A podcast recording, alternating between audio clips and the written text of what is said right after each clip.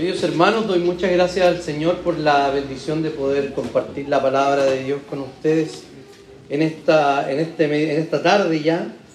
Eh, es de mucho gozo porque precisamente el tema al cual, el cual me, han me, han, me han pedido que predique eh, tiene mucho, mucha, mucha más relevancia de la que nosotros realmente creemos. En términos de la realidad, así como varias palabras, voy a usar varias palabras que usó Elena en su oración, eh, así como ella hablaba de la verdad, respecto a la realidad, en general hay dos versiones. No tenemos más versiones sobre la realidad. Una versión es la que nos da la palabra de Dios. ¿Cuál sería esa realidad? Que este mundo es un mundo creado por Dios con ciertas características especiales, tangibles y otras no tangibles. Que Dios lo ha hecho perfecto y que al entrar el pecado en el, en el, mundo ha deteriorado la creación de Dios. Sin embargo, el Señor se ha provisto de un pueblo para traer a su Hijo y así redimir todas las cosas. La otra versión, que puede variar de distintas formas, es un universo cerrado o abierto. O sea, cerrado donde no hay ninguna posibilidad a lo, a lo, a lo espiritual, o abierto donde sí hay posibilidades a otras realidades o a otra percepción. Sin embargo, estas dos formas de ver el mundo también nos hablan de un mundo moral o, perdón, inmoral o derechamente amoral. Si usted ve todas las filosofías de hoy en día, todas cumplen ese requisito. Algunas dicen que en Dios, pero son amorales o inmorales. Algunas dicen ser absolutamente materialistas y al ser ateos son amorales. Y así para adelante. La única verdad, el único metarrelato, vale decir, la única, el único discurso que da una solución final a todas las cosas es el discurso del cristianismo. No hay otro. Los otros ya pasaron.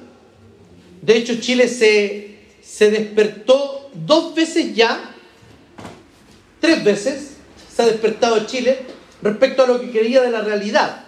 ¿Cierto? Yo creo que más veces. Hemos repetido presidente y nos hemos despertado en el segundo periodo, ¿cierto?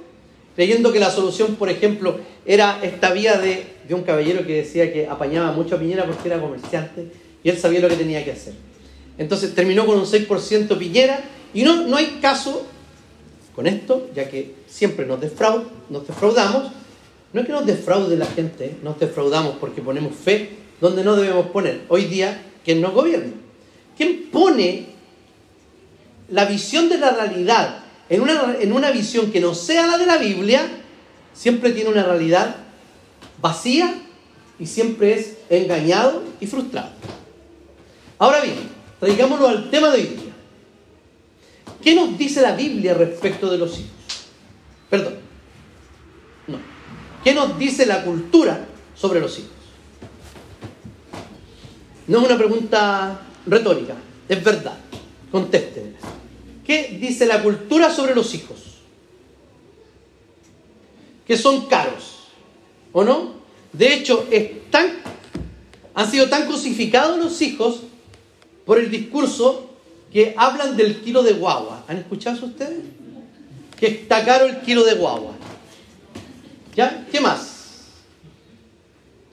Cuando alguien va a ser papá, ¿qué le decimos? Aprovecha de dormir. ¿Qué más? Que los hijos son más bien, podemos evitarlos porque podrían llegar a ser un estorbo incluso para el ministerio o para servir a Dios. ¿Qué más nos dice la cultura sobre los hijos? También nos dice que son imprescindibles. algunos. Y por eso vemos a gente que no puede tener hijos intentando por vías absolutamente no naturales tener hijos. El Señor ya ha dicho que no. ¿Se fijan cómo la cultura nos puede enseñar cosas sobre los hijos y nosotros en buen chileno caemos redonditos? ¿O no? Porque lo que sucede es que la cultura está discipulando a la iglesia y no al revés. Lo que debería hacer es que la iglesia esté discipulando la cultura. Pero nosotros cuando necesitamos saber qué tipo de padres debemos ser, ¿dónde vamos? Habitualmente no vamos a la Biblia.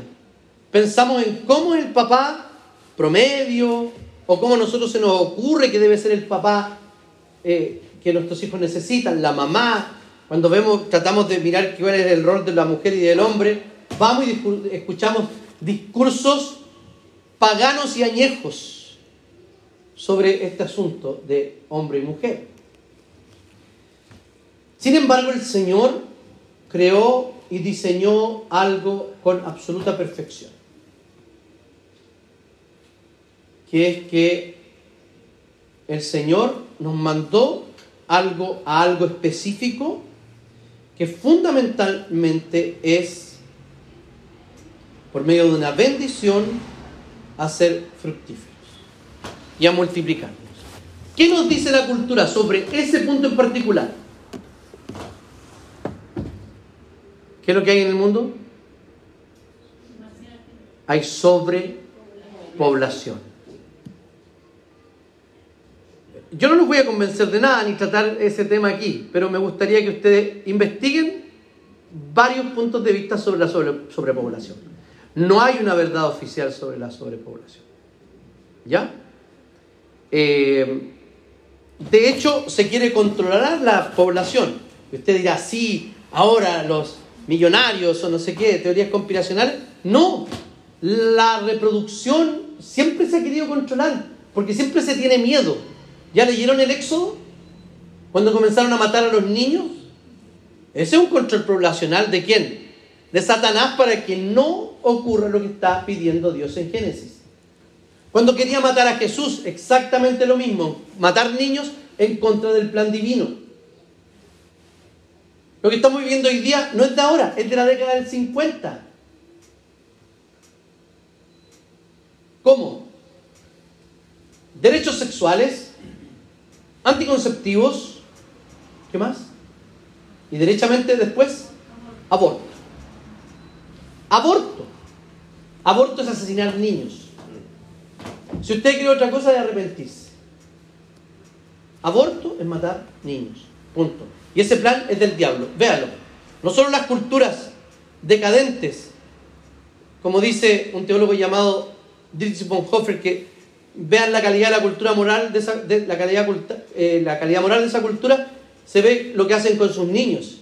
No, sino que vea cómo Satanás ha querido destruir el plan de Dios, atacando siempre la reproducción. Todo eso tiene que ver con el plan de Satanás y con el plan de Dios. Así vemos el mundo. Hay dos verdades, verdad de Dios y la verdad del diablo que es mentira. Eso es. Uno dirá, pero ¿cómo el pastor nos va a hacer retroceder en tantas cosas civilizatorias que tenemos, como por ejemplo ver los matices de grises? No, no existen matices de grises. Existe blanco y negro.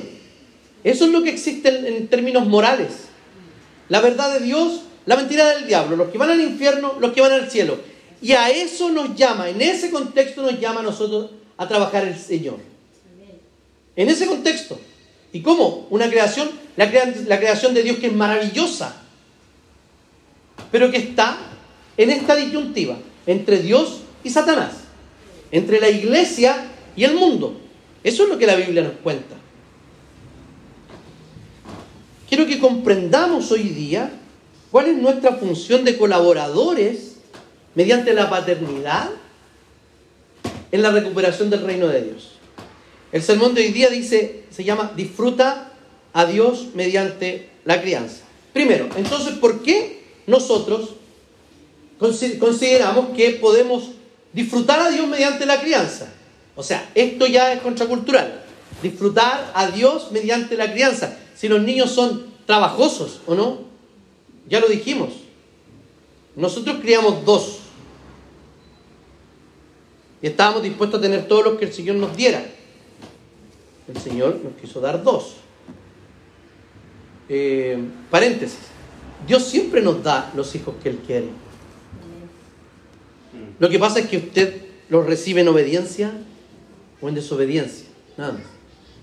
¿Usted cree que Dios es soberano? ¿Usted cree que Dios es providente?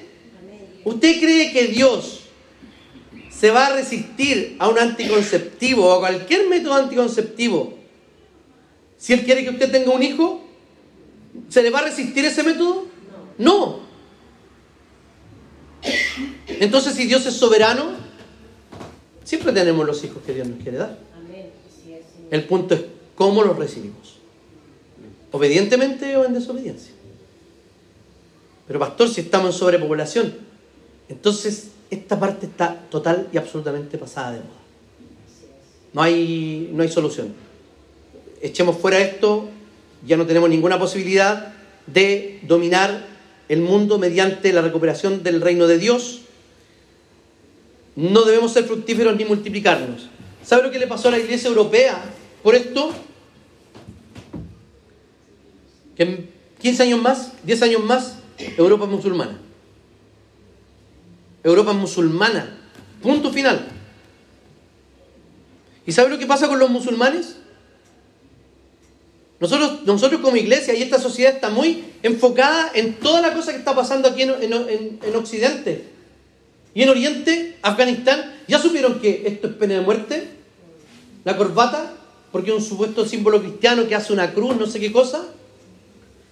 En eso se podría transformar Europa completa.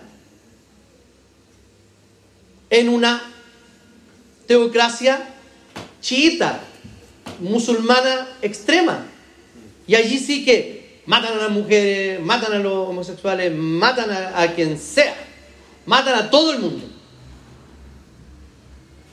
Eso pasó con una Europa que permitió que el mundo los disipulara. O sea, cambiaron los niños por perros. Eso pasó. Cambiaron los niños por mascotas. La proporción es 1 a 8,5, creo, entre hijos cristianos y hijos musulmanes. Esta es una cuestión matemática. La evangelización o la, el crecimiento del, del reino de Dios y del reino de Cristo no es solo también, aunque fundamentalmente es predicando el Evangelio, pero también haciendo discípulos en nuestras propias casas. O sea, esto ya no funciona, esto de tener hijos ya no debería funcionar, sigue siendo una bendición. Entonces, el Señor le dijo a Adán y Eva que llenaran la tierra y que la sometieran. Esto a veces se llama mandato cultural. Es un llamado para que ellos reflejen la obra de Dios para el mundo al asumir trabajos en el mundo. Es un llamado a desarrollar una cultura y a construir una, civilización que honre a Dios. Nosotros sí partimos con eso, queridos. Sí partimos con eso. La evangelización en, todas partes fue horrible, ¿o no? ¿Podemos descartar cosas malas que se hicieron en las evangelizaciones? En el sur de África, los católicos acá en, eh, en Sudamérica, pero fueron elementos absolutamente civilizatorios. Aquí en, estos lugares se sacrificaba gente y se le sacaba el corazón para que el sol surgiera al otro día. Eso era lo que son las culturas, las culturas eh, precolombinas y, en todo el mundo. No sé, veamos los vikingos, ¿ya vio la serie? Eh, todas esas culturas eran bárbaras. Cuando llega el cristianismo, eso se civiliza y el reino de Dios crece. Pero nosotros parece que creemos que ya no funciona esto. Entonces, no evangelizamos a nadie y en nuestra etapa reproductiva no tenemos hijos. ¿Qué hacemos? Esto es súper cuestionable lo que voy a decir en esta época. Las mujeres pueden tener hijos médicamente desde qué edad. ¿Alguien tiene especialidad en eso? ¿Alguien tiene especialización en eso? ¿Aquí? ¿No? Ya, lo que sabemos, desde que comienza a menstruar, ¿cierto?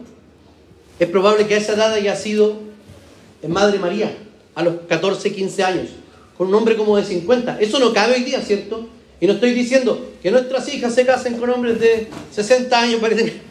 No, estoy diciendo que muchas mujeres, muchos matrimonios han llegado a mi oficina diciendo, pastor, es que ya no podemos tener hijos. ¿Y por qué?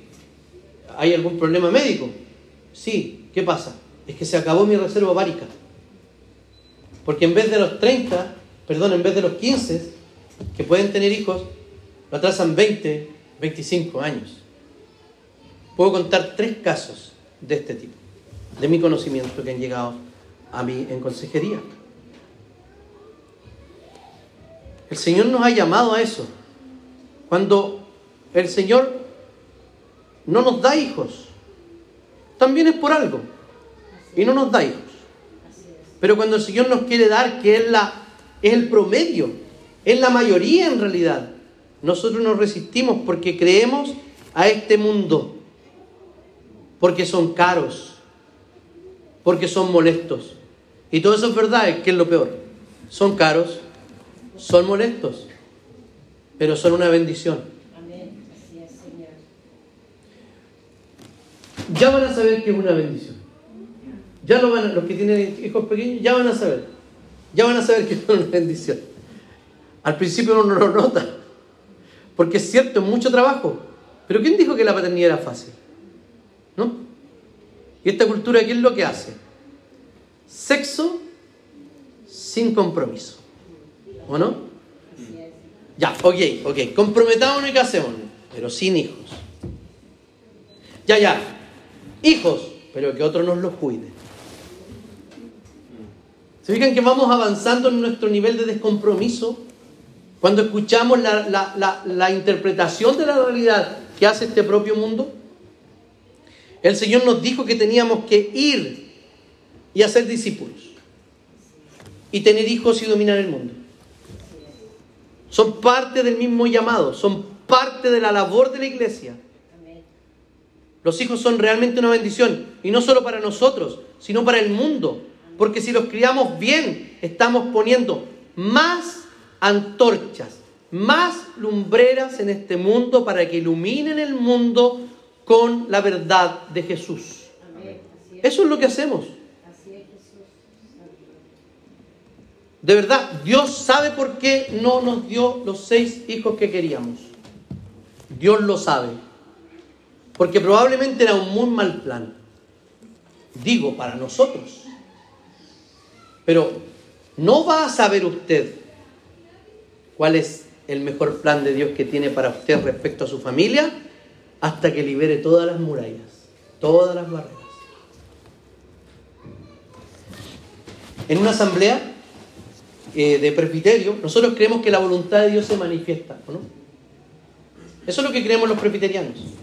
Entonces había, había una persona que, tenía que, estaban eligiendo, estoy hablando de la asamblea nuestra, en el, en el, invierno. Yo no había tomado mucho, muchos, eh, muchas responsabilidades porque ya con las responsabilidades que tengo son, son hartas, eh, no tantas, pero sí hartas para el, yo de ahora. Además que tengo un candidato a Sagrado Ministerio que me da mucho trabajo, demasiado trabajo, entonces no puedo echarme más carga. No, mentira. Eh, a veces me ha cargado él a mí, de hecho.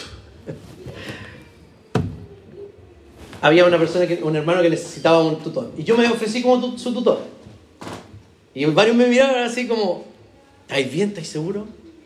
¿No he tomado nada para tu ánimo? Estoy seguro, le dije que quiero saber. Yo vengo de una licencia y de una cuestión muy larga respecto a, la, a, la, a lo psicológico, psiquiátrico, y quería saber qué onda si el Señor me daba la pasada para ir avanzando en compromiso. Y dije, ya, pues, la única forma de saber cuál era.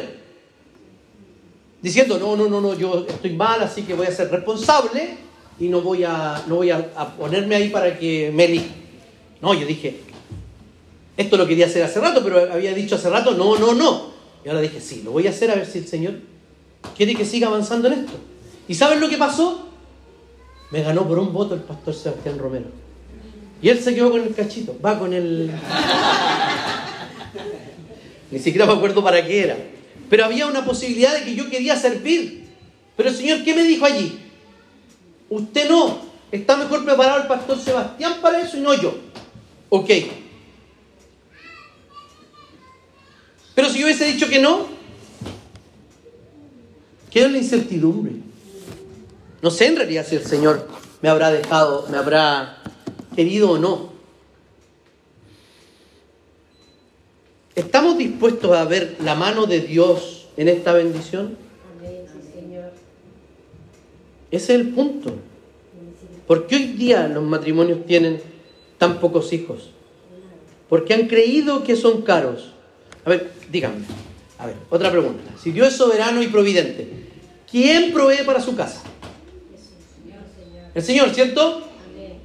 Ya, ¿y por qué no tienen más hijos? Seamos honestos. ¿Por qué no tienen más hijos? Para darle un mejor pasar económico, para suplir mejor sus necesidades, para darle mejores estudios, ¿cierto? ¿Alguien ha hecho otra consideración más noble que las que he hecho yo? Nadie, ¿cierto? Ya. ¿Eso saben lo que quiere decir? Quiere decir una sola cosa, que nosotros creemos que hasta cierto número de hijos nosotros podemos mantenerlos, con la ayuda de Dios, para no parecer tan paganos. Y de ahí para adelante, no, el Señor me tiene que ayudar. ¿Han visto cuando el presidente de la República, después que son como sextillizos, los, los apadrinan? Es como, Señor, ya, pero después del tercero yo quiero que me apadriní. Como si el Señor del tercero, del segundo para adelante, no empezara a proveer. Dios nos provee para todos los que tengamos. Y uno dice, pero, ¿qué responsabilidad, pastor? Eh, no lo sé, ¿saben? Yo me puse, nosotros nos pusimos las manos del Señor y debemos ser honestos, nosotros resistimos en algún momento esto. ¿Por qué razón? Porque perdimos una hija de ocho meses de gestación y nos dio miedo después. Y nos aguantamos, no quisimos. Y después nos vinieron las ganas. Y pasamos unos cuantos sustos. Que mi esposa eh, pudiera estar embarazada. Eh, o sea, miren, ustedes le preguntan a ella si estuviera embarazada hoy día, ella estaría feliz. De hecho, más feliz que yo. Yo debo reconocerlo. Porque yo las consideraciones que hago ahora son, por ejemplo, mi espalda. Para cargar una guagua. A los chiquillos los cargaba sin problema, pero hoy día me quema aquí cuando tomo una guagua. No voy a poder jugar con ellos porque me voy a quedar así con un lumbago probablemente. Eh, pero son considera solo consideraciones de qué tipo? Egoístas. Entonces, ¿cómo me puedo gozar yo? ¿O cómo puedo disfrutar a Dios mediante esto que parece tan terrible? Tiene que experimentarlo nada más. Porque es un gozo infinito disfrutar a Dios mediante la crianza. ¿Saben por qué? Porque esos dos hijos que ustedes ven allí son lo que son a pesar de nosotros como padres. Eh, y tienen, se ven ahí tranquilitos, pero tienen hartos defectos. Son nuestros esos defectos también. Sus pecados, bueno, ahora son de ellos, sí, claramente. Pero todo eso nos lo deben a nosotros, a nuestra mala administración, a nuestra mala crianza. Y las pocas cosas buenas en las que obedecimos, el Señor se glorificó en ello para formar hombres según su corazón y los seguirá formando ya no con nosotros, sino con las siguientes relaciones que tendrán, y el Señor probará su carácter, etc. Pero siempre son consideraciones egoístas. No quiero por esto. Tenemos tenemos, tengo un, caso muy cercano de personas que en una ocasión reclamaban mucho por su hijo nuevo. Y en mi congregación tenemos varios casos de infertilidad. Por él y por ella. Varios casos. Y, esta persona que no podía tener hijos se acercó a esta, a esta hermana y le dijo, todo esto que publicas tu hijo lo va a ver en alguna ocasión, porque todo esto queda registrado en tus redes sociales. Y le dijo que algo así como que no quería victimizarse, pero le dijo, yo no puedo, y me encantaría tener un hijo eh, biológico, como los tres o cuatro que tú tienes. Eso le dio una, una, un golpe de realidad a esta madre, ¿cierto? Y oren por, esa, por esos hermanos que están en un, en un proceso de casi tres años para adoptar un niño. Eh, y ahí queda bien ese dicho, ¿cierto? Que Dios le da sombrero al que no tiene cabeza. Entonces, nosotros debemos estar atentos a este diseño, a este diseño original que el Señor nos ha dado. ¿Por qué razón? Porque dice el Señor antes del texto que leímos, hagamos al ser humano nuestra imagen y semejanza. Y Dios los creó a su imagen. Lo creó a imagen de Dios, hombre y mujer. Los creó. Ese es el diseño original. La imagen de Dios en nosotros. Por lo tanto, cuando tenemos hijos, tenemos otra persona que también refleja a Dios de manera imprecisa, de manera eh, velada, de manera distorsionada. Pero que si se cría en un hogar cristiano y el Señor le salva, cada día va a reflejar mejor a Dios, porque irá reconstruyendo esa imagen. Entonces este mandato tampoco es un mandato personal, es un mandato comunitario a toda la humanidad y es una bendición para toda la humanidad tener hijos. Entonces, nosotros debemos estar conscientes de que la unión entre un hombre y una mujer son fundamentalmente para glorificar a Dios. ¿Y cómo se glorifica a Dios? Obedeciéndole. ¿Y qué nos dijo que tuviéramos? Que tuviéramos intimidad, que fuéramos un solo cuerpo y que nos multipliquemos y seamos fructíferos en esta tierra y dominemos el mundo. A los cerebros. Intentar dominar el mundo. Ese es el mandato cultural. ¿Mediante qué? Mediante esto, mediante la predicación del Evangelio y mediante producir más cristianos criados en hogares cristianos para hacer esta transformación cultural y civilizatoria que ha estado haciendo la iglesia en los últimos dos mil años, dos mil y tantos años, pero que en este último tiempo ha sido absolutamente deplorable. ¿Por qué razón? Mire el mundo, ¿cómo está? Probablemente no más malo que antes, ¿sí? Pero está vuelto loco. Locura absoluta. Es porque no tienen la razón del Evangelio. Es porque sus corazones no han sido transformados. Es porque la iglesia o no ha criado a sus hijos como debe, porque muchos de los promotores de estas nuevas filosofías son hijos de cristianos. Sin el, sin la, sin el temor, sin, sin la intención de juzgar. Pero, por ejemplo, el hijo, uno de los hijos de John Piper se dedica a denostar el cristianismo en redes sociales. Tenemos un caso antiguo también de un hombre que abrió sus puertas a, a, todos los jóvenes que tenían eh, dificultades y dudas. Pero su hijo Francis hoy día es un promotor también del ateísmo. Sus padres, la Brie, que era la, la casa que ellos tenían, me robó a mis padres.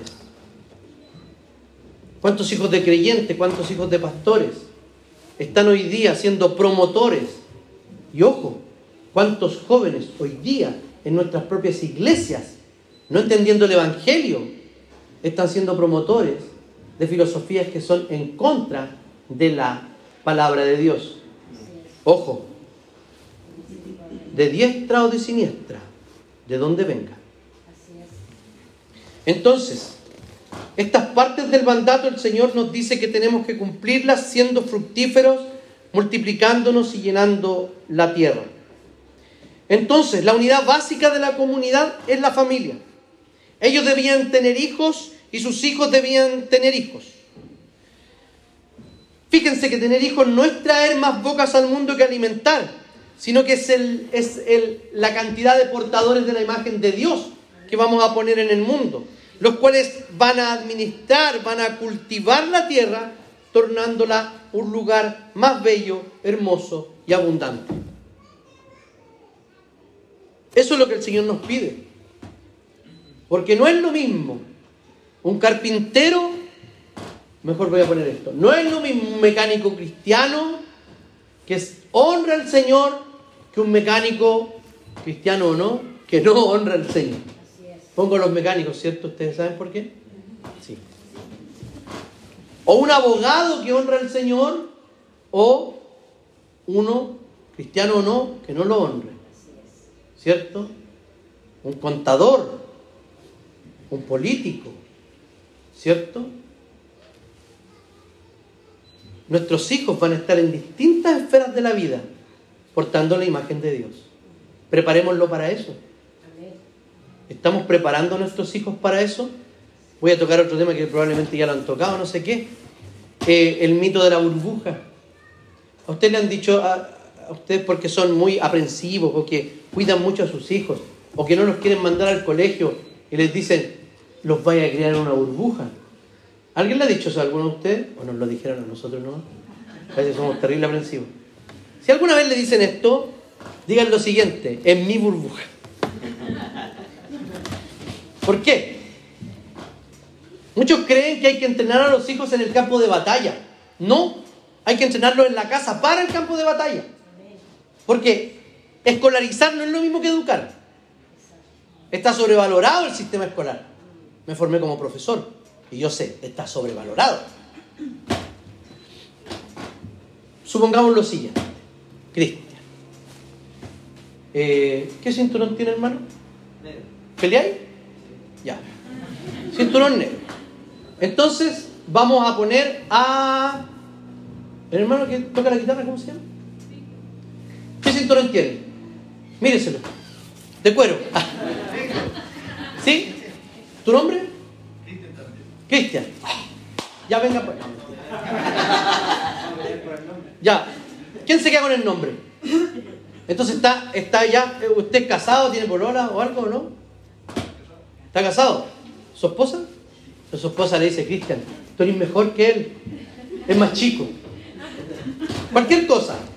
Entonces Cristian, la nena le dice, Cristian no la debe pegar tan fuerte. ¿Cierto? Entonces a Cristian lo animamos todos. Y le decimos, anda hombre, tenéis que prepararte para, hacer, para pelear, ser bueno para los combos. Y lo mandamos a la muerte con Cristian aquí, eh, ¿cierto Meneses? ¿Qué va a pasar en esa pelea, hermanos? Todos sabemos lo que va a pasar. Va a caer un puro Cristian. Eso está claro. Así queremos nosotros mandar a nuestros hijos al colegio. A pelear con cinturones negros. ¿Quién ha querido ser bombero? ¿Alguna vez en la vida? Uno, dos. ¿Cierto? Supongan que llegan el primer día a la academia y les dicen, listo, Rayen, Héctor, ustedes van a ir a salvar a esa abuelita que se está quemando ahí arriba. Ustedes tienen toda la emoción de ser bombero y servidores o no? ¿Qué van a hacer? No, capitán, no sé qué. Se van a meter. Y no van a alcanzar a llegar ni a la abuelita porque se van a morir, eh, no, ni quemados, con el humo, ahumados. Van a quedar muertos. Pero ellos tenían todo, el, capitán dijo, chita, yo quería que estos cabros salieran bien preparados, pero cuando mandamos a nuestros hijos con siete años a las escuelas de hoy, los mandamos pelear con el o sin capacitación a salvar a una abuelita de un edificio en llamas. Cierre paréntesis, en buen chileno, ahí se la dejo. También nos dice que debemos desarrollar, dominen los peces. El hombre fue creado para dominar en representación de Dios. Nos creó para ser mayordomos de esta gran casa, de este primer gran templo que el Señor creó. Tomó al hombre y lo puso en el jardín del Edén, ¿cierto? Y le dijo que nombrara a todos los animales. Y él veía que todos los animales tenían una parejita, ¿o no? Chanchito, los chanchos tenían chanchitos, las jirafitas tenían jirafitas, y así, según su especie. Y, y dice que hizo toda esta labor, pero luego él no se encontró entre ellos una ayuda adecuada para este hombre, sino que el Señor tuvo que hacer algo adecuado, apropiado para él. El Señor le pidió que usara sus manos, le pidió poner a, eh, eh, disponible la mente y el alma para poner nombres, pero además de eso, le hizo caer en el sueño. ¿Para qué? Para crear a la mujer. ¿Qué significa esto? Significa que en esta relación de eh, gozarse en Dios, en la maternidad, significa entregar. Tanto hombre como mujer, pero aquí aparece el hombre entregando, negándose. Una costilla, ¿cierto? Tenía el mismo número de costillas, no tenía otro. De hecho, Adán quedó así. Para crear a la mujer. Esta forma de que, como Dios lo ha hecho, es que le dijo, ¿cuál es tu dote?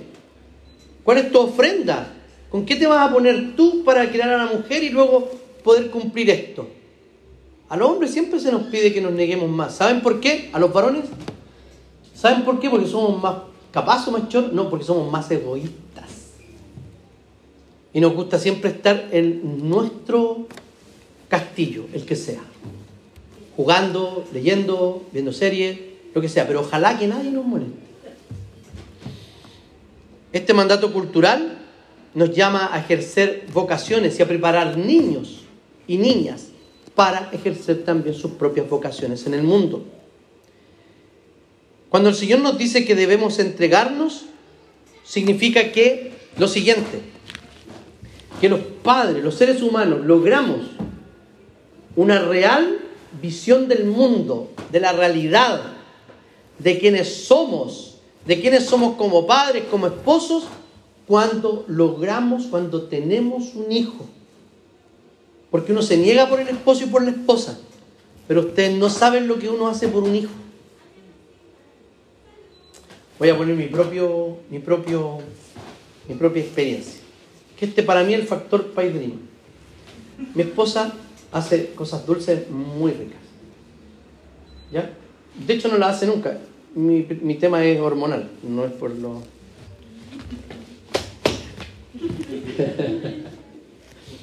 no hablo de estar muy gordito. Mi esposa hace cosas dulces muy ricas y hace muchas para la casa. Cuando hacía un pay de limón, ella trabajaba en los primeros años de casado, no teníamos hijos, y ella volvía y el pay de limón no estaba. Y yo no sé con qué ingenuidad ella esperaba que a la vuelta de un día completo, yo con tres meses de cesantía, gracias a Dios los únicos tres meses de cesantía que he tenido en mi vida, llegara a comer país de limón. No estaba el país de limón. No existía porque esa cosa se va como sal y agua, ¿o no? Entonces mi esposa me reclamaba, me reclamaba. Pero luego, cuando ya llegaron los niños y quedara un país de limón o cualquier cosa, yo, de verdad, yo se lo quitaba a mi esposa. No directamente, pero sí me lo comía por error. ¿Me entienden? Pero cuando llegaron los niños, era otra cosa. Era no, ya para el niño. No, ya no para el niño. Si queda un país de limón, ya, toma así, O cualquier cosa, una pizza, lo que fuera. Eso educó nuestra dadivosidad y nos sacó de nuestro egoísmo.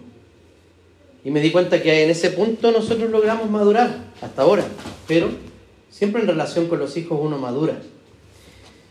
Cuando dice que debemos tener hijos y ponerlos como esta imagen de Dios en el mundo, también nosotros miramos nuestro propio fracaso. ¿O no? ¿Qué pasó con Adán y Eva? ¿Pudieron dominar? No pudieron. Sino que a la primera tentación, ¿qué pasó? Ya sabemos. Ellos cayeron. Eva conversando con una serpiente. Adán sabía que las serpientes no hablaban y hablaba con la serpiente. Y Adán estando con ella dejó que siguiera conversando. Y la serpiente le dijo, ¿acaso Dios les dijo que no podían comer de ningún árbol. No, no, no, perdóname. No de ningún árbol, sino solo del árbol del conocimiento del bien y del mal. No podemos comer de ese ni tocarlo. Eva inmediatamente puso una carga que Dios no había puesto. Y luego lo vio deseable, lo miró y comió. Y no pasó nada. ¿Qué pasó luego? Ella su marido. ¿Y Adán qué hizo? ¿Qué hizo? Si la señora, ya pues hablemos, hombre. ¿Qué hizo? Comió, ¿cierto? Mi amor, toma. Mi amor, toma. Ah, Comió Adán. No se responsabilizó. Fueron abiertos sus ojos y pasó todo lo que nosotros sabemos que pasó. Nosotros nos vemos fracasar en esto, ¿no? Como padres. ¿Por qué? Porque hemos obstaculizado tener hijos. Hemos tenido consideraciones egoístas para tener hijos. Hemos atrasado la paternidad por razones egoístas. Cuando hemos tenido hijos sabemos que lo hemos hecho mal, ¿o no? Lo hemos hecho mal. Hemos disciplinado de manera incorrecta. Y hemos dejado de disciplinar cuando debíamos disciplinar. Hemos dado demasiado por cubrir nuestras propias falencias. Y así para adelante. Bueno, no voy a seguir hablando de mis fracasos, ustedes compartan los suyos, pero hemos fracasado en esto, ¿no? No importa, queridos hermanos, que hayamos fracasado, porque nuestro fracaso no tiene ninguna comparación con la victoria de Cristo Jesús en esto. Porque saben que, aunque el Señor nos ha mandado a predicar, aunque el Señor nos haya mandado a tener hijos, con o sin nosotros, el Señor va a cumplir su plan. Con o sin nosotros. El punto es cómo nosotros vamos a participar en el plan de Dios respecto a tener hijos y a poner lumbreras en el mundo, en la cultura. Más personas con la imagen de Dios en el mundo. Eso, esa es la elección. Todos hemos fracasado, ¿cierto? Me compartan, compartan conmigo o no. Estoy hablando de desde mi interpretación de la Biblia. Cuando hemos, como dije, obstaculizado tener hijos. ¿Por qué? Porque queremos ahorrar o queremos viajar o cualquier cosa. Siempre hay un buen motivo. Siempre. O cuando tenemos, no dejamos de tener hijos por cuestiones egoístas. Prediqué un sermón parecido en mi iglesia. A los nueve meses nacieron nueve guaguas. Una, un matrimonio dijo, Vlad, vamos a ir a hacer las tareas al tiro. ¿Sabéis por qué? Porque nosotros no tenemos hijos porque queremos dormir. Esa era su razón. Querían dormir. Así que fueron y ya tienen dos. Y varios se sintieron tocados porque nacieron nueve guaguas. Hoy día ya tenemos dos para nacer el próximo año en la iglesia. Y son realmente una bendición. Vimos pasar a nuestros hijos aquí. Ellos son los que van a heredar esta fe. Ellos son los que van a proclamar el Evangelio en el futuro. Ellos son la iglesia y saben que nunca he entendido mucho de la iglesia, el futuro, el presente, ellos son la iglesia hoy porque son miembros, pero van a ser motores y participantes de la iglesia en el futuro. Los nuevos líderes están ahí en esa edad. ¿Qué queremos? ¿No dejar nada para la iglesia y para el reino de Dios? ¿O dejar hijos en el mundo y no trabajando en el mundo por no criar a nuestros hijos como el Señor lo dice, saben que no depende de nuestras capacidades. Haga lo que el Señor le diga y es altamente probable que eso funcione. Es que no le veo el sentido de pegarle un palmazo en el poto al niño por tal y tal razón. Hay una conexión entre el poto y el corazón que no entendemos. De verdad. Se le da un palmazo aquí y algo le pasa en el corazón al cabro chico. Algo le pasa. Usted está pensando, sí, pero con amor. Si no es con amor, no es disciplina. Si es con enojo, no es disciplina. el principio es aplicar un pequeño dolor en una parte muy sensible del cuerpo para apartarlo de dolores mayores. Eso es. Y que aprendan autoridad, porque la autoridad no es usted. Nuestra autoridad es entregada. Nos han designado esa autoridad, que es la autoridad de Dios. Entonces tenemos todo, absolutamente todo, para gozarnos en el Señor, criando hijos, enseñándoles el Evangelio, que sean nuestros primeros discípulos. Eso es lo que tienen que hacer. Priorice lo siguiente, su relación con Dios. Un padre, una madre que no guarda en su corazón la palabra de Dios no puede entregar aquello que no tiene. Moisés le, dijo, Dios le dijo al pueblo en Deuteronomio 6, guarda estas cosas en tu corazón. Y luego dice, enséñalas a tus hijos. O sea, guardemos estas cosas en el corazón. Guardemos la palabra de Dios. Cultivemos nuestra relación con Dios. Porque ya es posible, con un solo mediador que es Cristo Jesús. ¿O acaso la obra de Cristo no hizo nada? ¿O acaso en, en la victoria de Cristo nuestros fracasos se transforman en victorias? Luego, priorice el mandato más importante que tiene un hombre y una mujer en este mundo, que es ser padre. Si usted tiene hijos, priorícelo. Tráigalos a la iglesia. Enséñeles la fe. Es impresentable que un papá venga y diga, es que mi hijo no quiso venir. Deberían darle un correazo a él en la oficina de allá pastoral. Es que mi hijo no quiere venir, mi hija no quiere venir. ¿Saben lo que pasa? Cuando tienen cinco años y nosotros les decimos que sí, a los 15 ya no decimos que no quieren venir, porque ya no vienen, porque ya no creen. Algo pasa aquí en este lugar, en la comunión de los santos. Es que no es a la iglesia, no sé qué. Sí, el Señor dice que nos reunamos, algo pasa. Les quiero transmitir esto, queridos hermanos.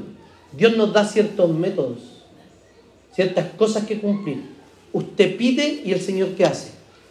Da. Usted predica el Evangelio y el Señor ¿qué hace?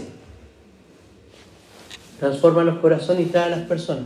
Usted disciplina a su hijo y el Señor ¿qué hace? Transforma su corazón. Usted viene a la iglesia y ¿qué hace? Es edificado. Participa de la Santa Cena. El Señor también lo edifica por medio de eso ora y su espíritu es renovado. No son coincidencias. Obedézcale al Señor. Y que realmente esto se transforme en una bendición. Y el Señor les dijo, y los bendijo con estas palabras, reproduzcanse, multiplíquense y llenen la tierra, domínenla sean los señores de los peces del mar, de las aves del cielo y de todos los seres que reptan sobre la tierra. En esto, queridos, solos hemos fracasado. Sin embargo, con la venida de Cristo, al venir a recuperar lo que era para sí, esta es la promesa que tenemos para el final de todas las cosas. Entonces vi, Apocalipsis 21, entonces vi un cielo nuevo y una tierra nueva. Porque el primer cielo y la primera tierra habían dejado de existir. Y el mar tampoco existía ya. Vi también la ciudad santa, la nueva Jerusalén, que descendía del cielo de Dios, ataviada como una novia que se adorna para su esposo. Entonces oí desde el trono, que desde el trono salía una voz potente, la cual decía, aquí está el tabernáculo de Dios con los hombres él vivirá con ellos y ellos serán su pueblo y Dios mismo estará con ellos y será su Dios. Abraham, ¿qué le dijo? Yo seré tu Dios y el Dios de tu descendiente.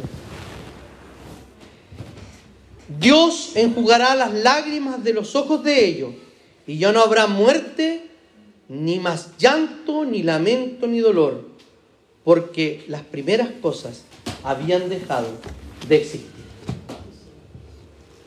Todo lo que el Señor nos pide que hagamos, en particular hoy día, Tener hijos es llegar a esa consumación maravillosa, con todas nuestras desobediencias y con todos nuestros fracasos. El Señor Jesucristo lo hace seguro. ¿Qué hacemos ahora? Hoy día hemos sido exhortados por la palabra del Señor. Y cada uno sabe perfectamente dónde le aprieta el zapato y a qué fue llamado. Entonces ahora, ¿qué debemos hacer? Cambiar nuestra actitud respecto a los hijos. ¿Los tengamos o no? En la crianza, en lo que realmente son. No son un estorbo, no son una carga, sino que son una bendición y son como flechas en la aljaba de un guerrero. Eso es lo que dice el Señor respecto a nuestros hijos. Así que no le creamos al mundo, no le creamos a la cultura que las guaguas son caras, que las guaguas son trabajosas, etcétera, etcétera. Puede ser verdad o no, pero nosotros no tenemos hijos por lo que nos dice el mundo, sino que tenemos hijos porque en eso, en la obediencia, encontramos gozo. Y en la obediencia de la paternidad, de la maternidad, también encontramos gozo en el Señor. Oremos al Señor. Señor y Padre nuestro, te damos infinitas gracias por tu palabra. Te rogamos, Señor, que tú nos sigas hablando por medio de ella. Te pedimos perdón, Señor, porque tantas veces hemos tenido imágenes erradas de la realidad y respecto a esta propia situación, Señor, de nuestros hijos. Porque o hemos querido atrasar de manera, de manera egoísta, o hemos querido restringir, Señor, no hemos querido ver tu mano en la providencia, en la, en la bendición, Señor de cómo tú nunca nos dejas solos y de cómo tú, Señor, independientemente de los hijos que nos des, a todos ellos y nuestra vida, eres tú quien la sustenta. Danos, Señor, la inteligencia necesaria para poner de manifiesto todos nuestros dones y talentos que nos has dado, Señor, para producir, para tener un mejor pasar económico, Señor, pero, Señor, siempre sabiendo que tú eres quien nos da las fuerzas quien nos da la inteligencia y finalmente, Señor, quien provee todo para cuanto necesitamos. No queremos ser como los incrédulos, Señor, que andan detrás de cosas de qué vamos a comer, qué vamos a beber o qué vamos a vestir. Permítenos, Señor, estar tan confiados como las aves, que, Señor, no hacen, no trabajan para comer, sin embargo, tú las sustentas. Sabemos que somos más valiosos que ellos, Señor. Y te pedimos que nos des esa nueva visión de esta realidad que podemos ver en la Escritura. Bendícenos, Señor. Bendice a nuestros hijos. Te pedimos que bendigas a los niños de esta comunidad, Señor, para que ellos puedan ser educados, Señor, para que tú actúes en su corazón por medio de la enseñanza de sus padres, de tu Espíritu Santo, Señor, para que ellos sean lumbreras en el mundo y cada día más. Oramos en el nombre y en los méritos de Jesús. Amén.